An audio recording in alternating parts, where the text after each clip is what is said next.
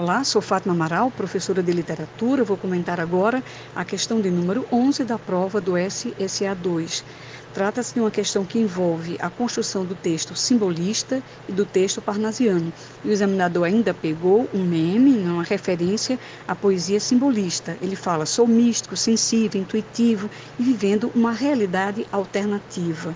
Muito interessante isso, é, no que diz respeito à questão realidade alternativa, o examinador ter se apropriado dessa expressão, porque os simbolistas combateram o racionalismo dos realistas, naturalistas e parnasianos e buscaram, buscaram uma nova forma de expressão que seria fundir a matéria com o espírito, criar uma correspondência, uma unidade e atingir essa dimensão mais espiritualizada da vida, mais representativa da vida.